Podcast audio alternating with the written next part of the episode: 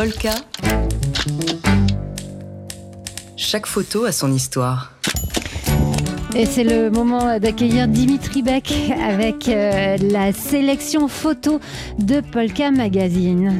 L'image est floue, c'est dû à un bouger. Elle a été prise des airs depuis un hélicoptère des gardes-côtes grecs. Mais on voit clairement ce qui se passe. Des centaines de personnes sont à bord d'un bateau de pêche. Il y a tellement de gens embarqués qu'il n'y a pas le moindre espace vide sur le pont. Un chalutier, le chalutier, déborde de monde et il navigue à tombeau vert en pleine mer. Cette photo a été prise mardi, c'est-à-dire quelques heures avant le naufrage du navire. Au moment de la prise de vue, tous les passagers sont en vie. Cela fait déjà quatre jours qu'ils naviguent et il manque d'eau potable. Parti de Libye, ils tentent de rallier les côtes italiennes. Des appels SOS ont été lancés. Frontex, l'agence européenne de la surveillance des frontières et des navires marchands aux alentours les ont repérés et le savent très bien. Que s'est-il passé ensuite? C'est encore confus et une enquête devrait permettre de comprendre le déroulé des événements. Ce qui est certain, c'est qu'au moment de cette photo, il est encore temps d'agir et de porter secours à des centaines de personnes en situation de détresse. D'autant plus que d'après les premiers témoignages et ce que l'on peut deviner sur la photo, personne n'est équipé de gilet de sauvetage. Et c'est une scène qui n'est que le nouvel épisode d'une longue série. Effectivement, Laure, les reportages de nombreux photographes ne manquent pas depuis plusieurs années. Ceux à bord de navires d'ONG comme SOS Méditerranée, les organisations humanitaires font ce que l'Europe ne veut pas faire. L'Europe, dans sa rhétorique anti-immigration, reste aveugle à toutes ces images et oublie vite. Cette photo accuse donc. Elle accuse comme tant d'autres et comme celle aussi en particulier en septembre 2015. Rappelez-vous l'image du corps sans vie du petit Elan, trois ans, retrouvé sur une plage turque.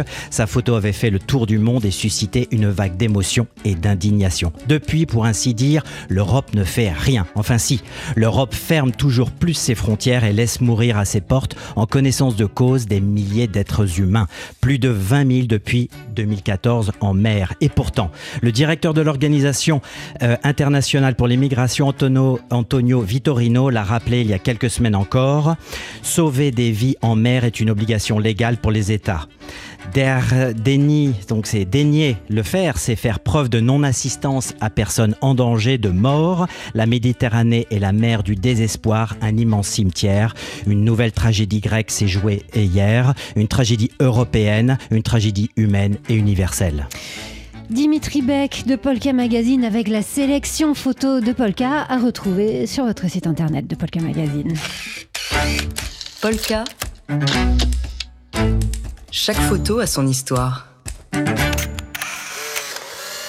On retrouve Dimitri, Bic, pardon, Dimitri Beck, je vous rebaptise, de Polka Magazine. Dimitri avec une sélection de photos à Paris parce qu'il y a plein d'expos qui commencent. hein. Plein de belles expos, effectivement, euh, Laure. Alors, on va commencer par euh, la part des choses d'Harry Gruert au bal. Allons au bal, Laure, Ah vous oui. verrez. Allons Surtout, C'est danser. un chouette endroit. Exactement, très très beau près de la place de, de Clichy. Et donc euh, Harry Gruert, qui est un photographe belge, euh, il est l'un des pionniers de la photographie couleur européenne. Et donc euh, on retrouve dans cette exposition, euh, à travers des tirages cibachrome d'époque, euh, des scènes de vie et la banalité de la vie. Ce, photographe de l'agence Magnum, ça donne aussi depuis 2020 au montage vidéo réalisé à partir de ces séries, des projections à retrouver en plein cœur du parcours inédit. Alors continuons la traversée de Paris ensemble, Laure, après le bal, direction le Jeu de Paume, place de la Concorde, et là-bas vous allez découvrir deux grandes expos à ne pas manquer. Paris, le monde, la mode de Franck Horvat. Franck Horvat, c'est ce, ce grand photographe qui est décédé le 21 octobre 2020.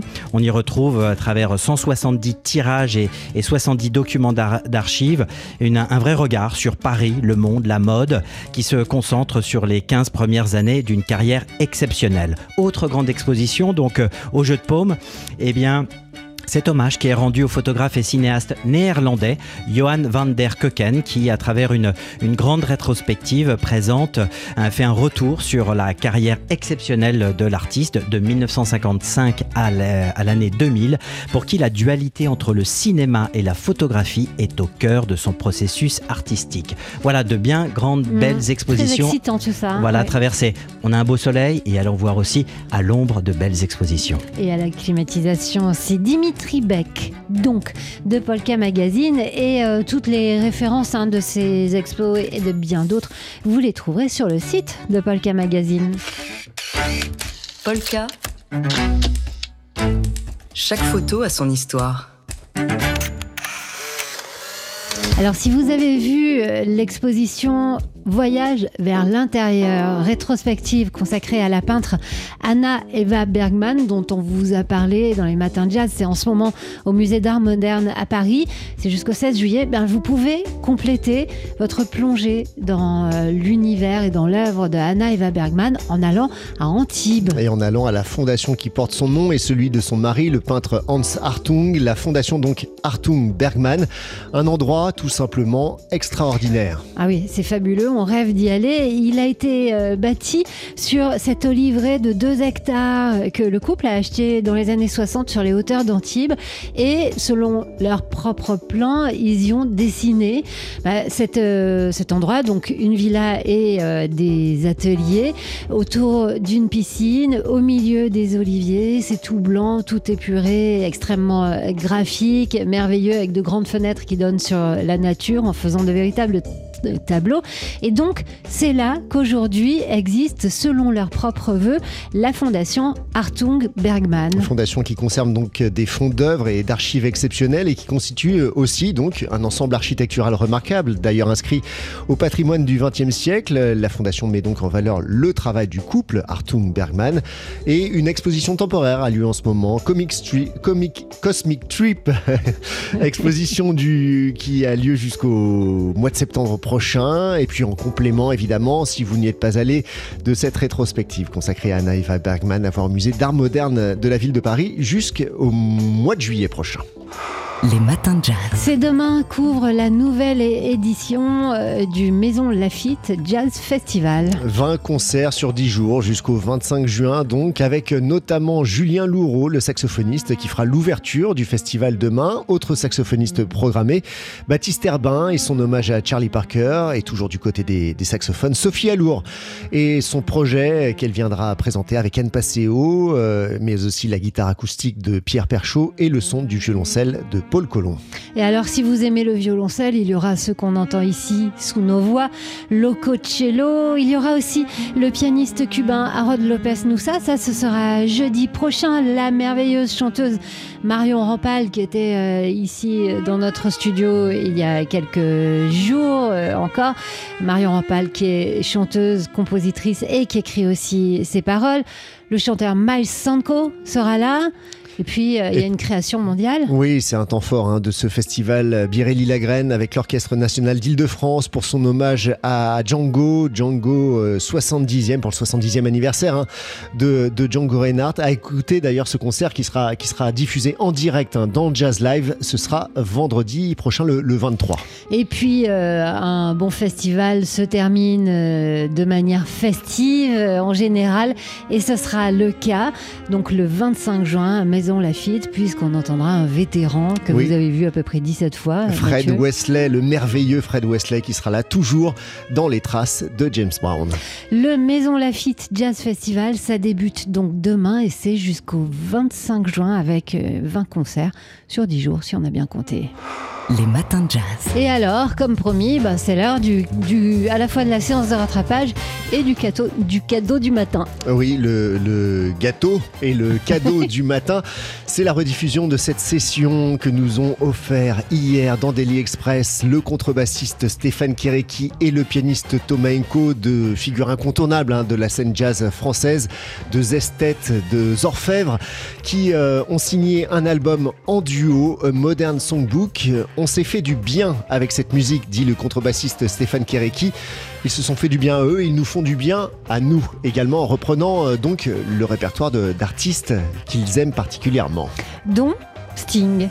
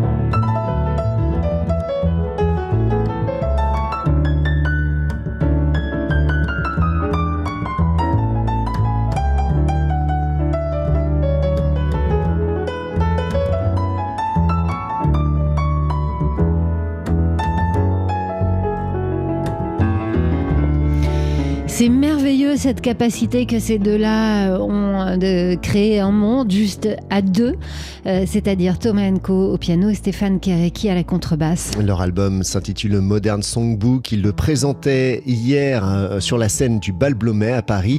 Outre Sting, hein, vous trouverez bah, des reprises de morceaux d'Aretha Franklin, de Nick Drake, Bill Withers ou encore de Gabriel Fauré. Ils étaient donc hier les invités en direct de Daily Express et vous pouvez réécouter cette émission avec les deux morceaux live dans nos podcasts. Les matins de jazz. Et ce matin, on a un chroniqueur tout à fait spécial puisqu'il s'agit de David Copéran qui hier soir était à la Philharmonie de Paris pour écouter cette musique.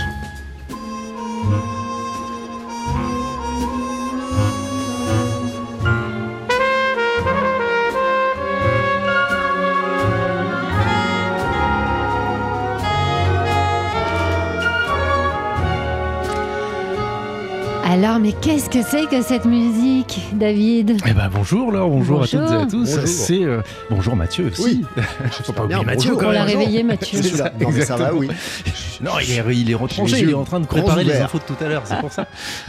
C'est les oreilles surtout à la radio. Euh, ça faisait euh, deux jours que Wynton Marsalis présentait avec l'orchestre de Paris et avec son orchestre à lui, le Jazz at Lincoln Center, euh, deux œuvres. Euh, Il y a euh, la symphonie euh, Jungle euh, que je vais vous présenter dans quelques instants, mais il y avait une première partie euh, au cours de laquelle Wynton a créé le, le concerto en do euh, qu'il a dédié à une magnifique violoniste euh, aux origines écossaises, vu le nom Nicola Benedetti. Euh, elle doit être aussi un petit peu italienne quelque part, je pense. Et, Euh, euh, c'est surtout la, la compagne de Winton Marsalis, voilà, c'est ça? et, et, euh, et surtout, euh, c'est histoire. euh, c'est c'est une œuvre qui lui est dédiée, un concerto qui lui est dédié, et c'est une jolie euh, euh, analogie euh, du parcours d'un violon qui va de l'Écosse traverser l'Atlantique et découvrir le Nouveau Monde et se mêler. Aux populations des esclaves qui vont faire de ce violon autre chose et qui vont l'emmener dans leur propre musique, la musique afro-américaine.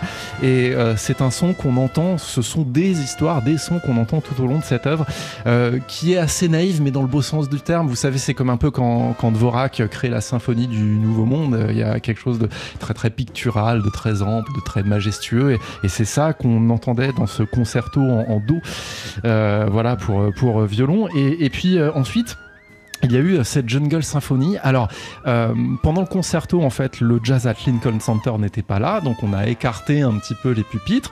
Et euh, l'idée de génie, c'est de ne pas mettre l'orchestre de jazz, le big band de jazz devant le symphonique ou derrière le symphonique, mais vraiment au milieu, avec tous les violons qui entourent le, big band. Et ça donne déjà une impression, une impression visuelle absolument fantastique. Ils étaient près de 100 musiciens sur scène, avec derrière tout un attirail de percussions, de xylophones, de, timbales. Il y avait vraiment tout ce qu'il fallait euh, pour que l'orchestre swing. Et euh, euh, Winton arrive à faire swinger euh, un orchestre symphonique comme personne. Euh, non seulement euh, tous les musiciens, toutes les phalanges des deux orchestres se télescopent, se répondent, se regardent les unes les autres, et puis en plus, il y a cette manière dont Winton écrit, c'est-à-dire il n'hésite pas à faire taper dans les mains, taper du pied les, membres de l'orchestre symphonique, voilà, pour donner du rythme, pour donner de la vie, pour donner de la syncope, et c'est écrit vraiment très très bien, avec un côté très Ellington aussi, avec ces grôles comme ça de, de cuivre qui sont... Ça sonne incroyablement bien. Il y a quand même de la place pour l'improvisation Alors, cette il y a- écriture Il y a un petit peu de place pour l'improvisation. On sent que les musiciens, par exemple le batteur Obed Calvert, on sent que des fois il aimerait ruer dans les brancards. Euh, c'est pas tout à fait euh, possible. On peut pas aller très loin dans l'improvisation sans mettre le bazar euh, avec le reste de l'orchestre. Euh, mais oui, il y a quand même une place, notamment à un final qui. pff, qui est absolument renversant. Le, final de la symphonie, c'est un long décrescendo de, des violons, euh, une note tenue qui euh, part vers vraiment du forté, qui va vers le murmure, et ça dure très très longtemps. Et là-dessus, Winton euh, euh, fait hurler, pleurer sa trompette et ça vous retourne le ventre et c'est vraiment magnifique, c'est vraiment vraiment génial. Bon bah voilà, vous nous avez bien mis à la bouche, l'eau à la bouche, euh, David Copéran, euh, tout en nous annonçant que c'est fini les concerts de, Winton Marsalis, mais en revanche, il y a cet album, hein. c'était notre disque du jour en début de Jungle semaine. Symphony, la symphonie de la ville. Il avait déjà croqué New York dans City Movement il y, a, il y a quelques années, voire deux décennies. Et donc là, euh, voilà, il croque la ville dans tout ce qu'elle a de sauvage, de, euh, de grandiose, d'agité. Euh, voilà. C'est ce qu'on entend d'ailleurs dans cette musique. David Copéran, amoureux de Winton Marsalis, on l'écoute un petit peu plus cette musique.